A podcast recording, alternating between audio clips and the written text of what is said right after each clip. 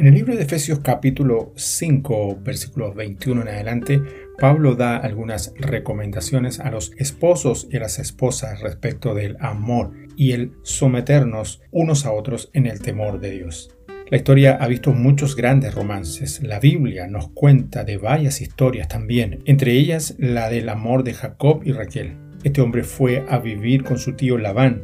Pasado un mes, Labán le preguntó qué le podía dar a cambio del trabajo que hacía. Jacob estaba tan enamorado de Raquel que ofreció trabajar durante siete años a cambio del privilegio de casarse con ella. Labán aceptó. Jacob trabajó siete años para poder casarse con Raquel. Sin embargo, como estaba muy enamorado de ella, le pareció poco tiempo. Estamos hablando de siete años de servicio y le pareció poco tiempo, por amor. Al cabo de los siete años su tío le mintió y trabajó otros siete años para poder casarse con Raquel.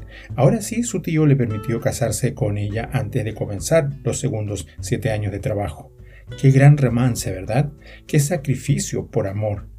Pero hay un romance aún más grande.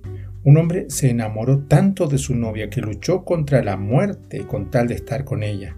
Es una historia de amor en la que podemos participar todos. Cuando el apóstol Pablo escribe desde la cárcel su carta a la iglesia de Éfeso, describe ese gran romance entre Jesucristo y la iglesia. Pero no es un romance de novela, un bonito cuento por unos momentos y nada más. Transforma por completo nuestra manera de vivir. Cristo nos da un amor diferente y nos llama a vivir un amor diferente. Cuando la gente nos ve, ¿se nota el reflejo del amor de Cristo en nosotros? Vivamos pues en el amor de aquel que se entregó por nosotros. Bendiciones.